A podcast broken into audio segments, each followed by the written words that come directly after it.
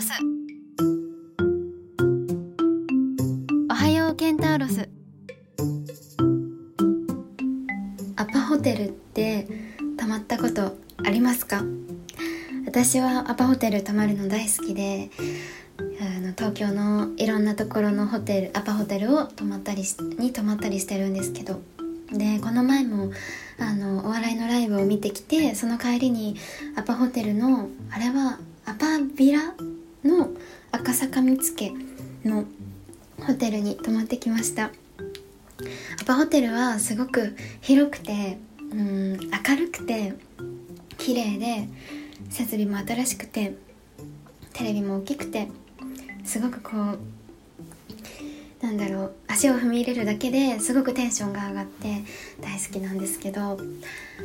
それであのアパホテルには結構回数自体は結構泊まったことがあるんですけどでもあの行ったことある人はわかると思うんですけどあのお部屋にアパホテルの社長の元谷さんが書いた本が置いてあるの分かりますか？そうそれを読んだことなかったんですよ今まで。だけどなんかちょっと気になるなと思って。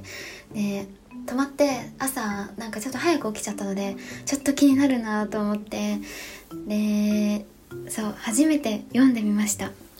読んだ本がその元谷文子さんが書いた「強運」っていう本なんですけどねうん、読む前は結構その社長さんだからこうバリバリにねそのやってきたその経営手腕みたいなとかそのビジネス的なノウハウが書かれてて堅苦しい感じなのかなってとか難しい感じなのかなって思っていたんですけどあの読んだらすごくあの読みやすくって分かりやすい内容で書かれてて。で書かれてる内容もそのビジネスとかっていうよりはなんかそのアパ社長のマインドポジティブマインドみたいなそういうのが書かれていました。でそのタイトルの強運っていうのもなんか常にこの人に感謝することを忘れなかったりとかあのピンチをチャンスに変えるようなそういうこうポジティブなマインドでいることであのそういう人がこう強運をつかむことができるんだよみたいなそういうお話だったんですけどめっちゃ読みやすかったですだからなんかすごいサクサク読めました。まあ、とは言っても全体の半分くらいしか読めてなくってそうちょうど半分そう5章全部で5章第5章まであって第2章の途中ぐらいまでしか読めてないのでちょっと次止まる時にその後半部分を読もうかなと思っているんですけどそう。うん。すごくなんか本当に底抜けに明るくてポジティブなんだなっていうのがすごく分かりました、うん、なんか自分にはなかなかその全部を真似する行動とかマインド全部を真似することは結構難しいなと思ったんですけどでもなんかやっぱりそのこういう人こそがあのやっぱりそうやっていいチャンスをつかんだりとかそういういい人に出会うんだろうなっていうのはすごくなんか読んでてすごく納得はしましたね。うん、うん、やっぱり書いてあったのはなんか失敗したりとか嫌なことがあっても一日中くよくよしてたらもったいないからもう切り替え切り替えであのもう忘れてというかでずっとそれを引きずってないであのポジティブにあの行きましょうとかあとはその苦手だなとか思う人がいてもその人のいいところを探してあの好きになれるようにあの努力していますみたいな感じで書かれていたりとか、うん、あとは営業をすることに対してなんかアパ社長はアパをやる前はなんか不動産の営業かなんかをやってたみたいなんですけど、えー、営業をすることに対してあの後ろめたい気持ちを持っている人も読んでいる中読んでいる人の中にはいるかもしれないけど私はそんな風に感じたことは一度もありませんみたいな。なぜならその商品自体を私が心からいいと思ってるからこの商品を進めることででそのお客さんがそれを買ってくれることでそのお客さんの人生がより幸せになるって私はもう絶対そうなるって信じてるからだからあの営業をすることなんか押し付けちゃったりそのお客さんの時間を奪っちゃってなんか申し訳ないとか無理やりこうあのどうですかってやるのが申し訳なかったり後ろめたいって思う人がいるかもしれないけどなんか本当にその良さを自分が理解していて本当にいいと自分で思っているならそれは全くそんな風に感じる必要はないんですみたいなことを書いてあったりとかしてあすごいポジティブだなと思って私も営業みたいなことをやっていた時もあったんですけど営業職ではないけど営業みたいなこともやったりとかもうすごく私はちょっと気持ち的にやっぱりそのどうしてもその申し訳ないとか後ろめたい後ろめたい、うん、みたいな感じに思ってしまう方だったからあまさにそうだなと思って、ね、自分自身がその商品の良さとか価値を知ってないとお客さんに売れないよとかって言われたりはするけどなかなかそれを実践するのって難しいなと思うんですけどでもやっぱ社長はすごくその自分に対しても自信があったりとかあのその商品にも自信があったり周りの人にも感謝しているっていうすごいなっていうふうに思いました。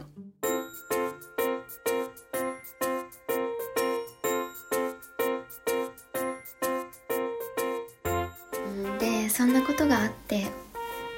会社で話してた時になんか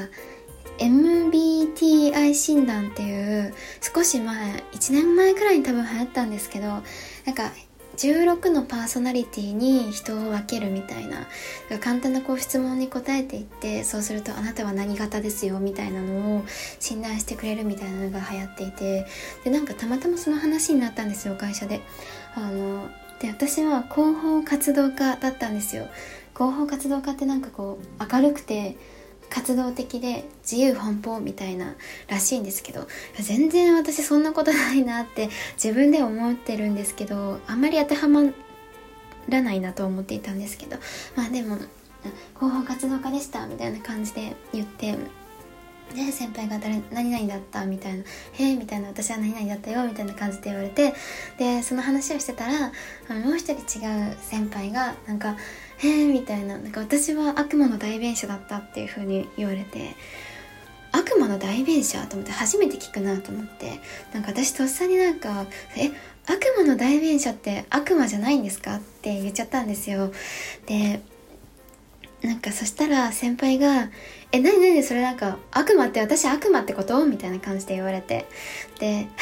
す違います」ってとっさに言ってなんか「違う違くってそういう先輩が悪魔だってことじゃなくてなんか悪魔の代弁者ってそのなんか悪魔が言ってることを代弁してるから悪魔と同じことを言ってるからそれってつまり悪魔なんじゃないのかなって思っちゃったんですみたいな感じで言ったんですけどでもちょっともう後から何を言っても無駄でなんか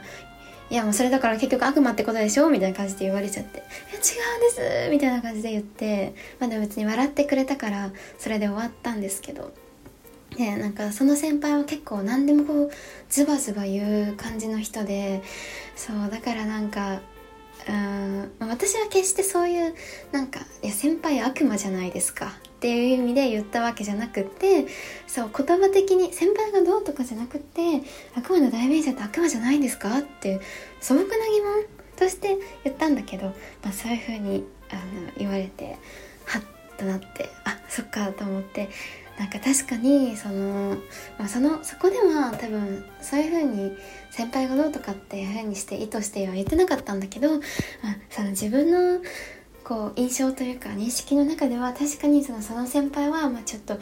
ズバズバ言うとかちょっと怖いみたいなのがちょっと自分の中ではあったことは確かだったんですよ。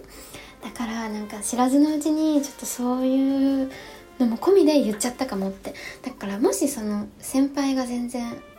もっとこうズバズバ言う感じの人じゃなかったらもしかしたらうん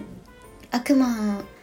悪魔の代弁者って悪魔じゃないんですかっていうより先にえー、そんな悪魔の代弁者ですか？あの先輩が？みたいな感じでその違う返しがもっとできたかもしれないんです。でその違う返しその「え悪魔の代弁者なんですか?」って言えばそのなんか悪魔だと思ってるでしょ的なことには発展しなかったじゃないですか。だからなんか、まあ、少なからずその自分の中のその無意識のうちのその認識がちょっと自分の発言に影響しちゃったかもと思ってそうだからちょっと反省したんですけどだからそう思うとなんかやっぱりそのアパ社長が言ってるようななんか、まあ、苦手な人でもその人のいいところを探すっていうのは、まあ、たとえ、まあ、苦手じゃなくてもなんかそういう印象この人は結構はっきり言うなちょっとビビっちゃうなとかっていう印象だけであのなんていうその自分の子の支配するわけすんじゃなくてその人の印象を100%それで支配するんじゃなくてあでもこういうところがあってあのこういういいとこもあるよなってちゃんとこうもうちょっとこう広い視野で見られればそう100%そのなんか怖いとかズバズバ言うとかってあのその人の印象を占めちゃうとどうしてもそうやって無意識のうちにそういう発言をしちゃったりしちゃってたのかもと思って。だからなんかもっといいところを見つけるとかなんかこの人はこうこういう人だみたいな感じで自分の中で知らずのうちに決めつけちゃってたの決めつけちゃってたのかもしれないと思うと、まあ、それはやっぱりこう正していかなきゃなって思ったからすごいあのアップ社長の言ってることはなんか分かる分かったなっていうふうに思ったんです。うん、でちなみにその悪魔の代弁者を後から調べてみたんですねどういう意味なのかって。でそうするとちゃんとその悪魔の代弁者は意味することがあってなんかそれがそう用語としてちゃんとあるみたいでえっと多数派の意見に対してあえて批判や反論をする人物またはその役割を指すっていうふうに書いてあってなのでそのみんながこういう風にな方向に例えば会議とかで行っちゃってる時にあでもそれはでもあの違うんじゃないですか？とかでもそうじゃなくてこういう方がいいんですか？みたいな多分そういう違った角度から意見を言える人みたいな意味で書かれていてだから全然そのなんか悪魔へへへみたいな感じの悪魔じゃなかったんですよ。だからプラスの意味だったんです。でそうこの言葉自体も私知らなかったからすごいびっくりしたんですよね。なんか広報活動家とかって多分その、うん、無理やり当てはめてるっていうかその広報活動家っていう名前がなんだろういつもそのさっき言ったような MBTI MBTI のその明るく活動的で自由奔放っていつもそれを指すわけじゃないじゃないですか。多分広報活動家っていう意味は広報活動家っていうポジションはもともとあってそれに後付けで MBTI がその意味を付け加えたのかなって思うんですけど。でも悪魔の代弁者っていうのはもう調べるともうすごくたくさん出てくるんです。MBTI の用語ですっていうわけじゃなくってなんか本当にさっき言ったような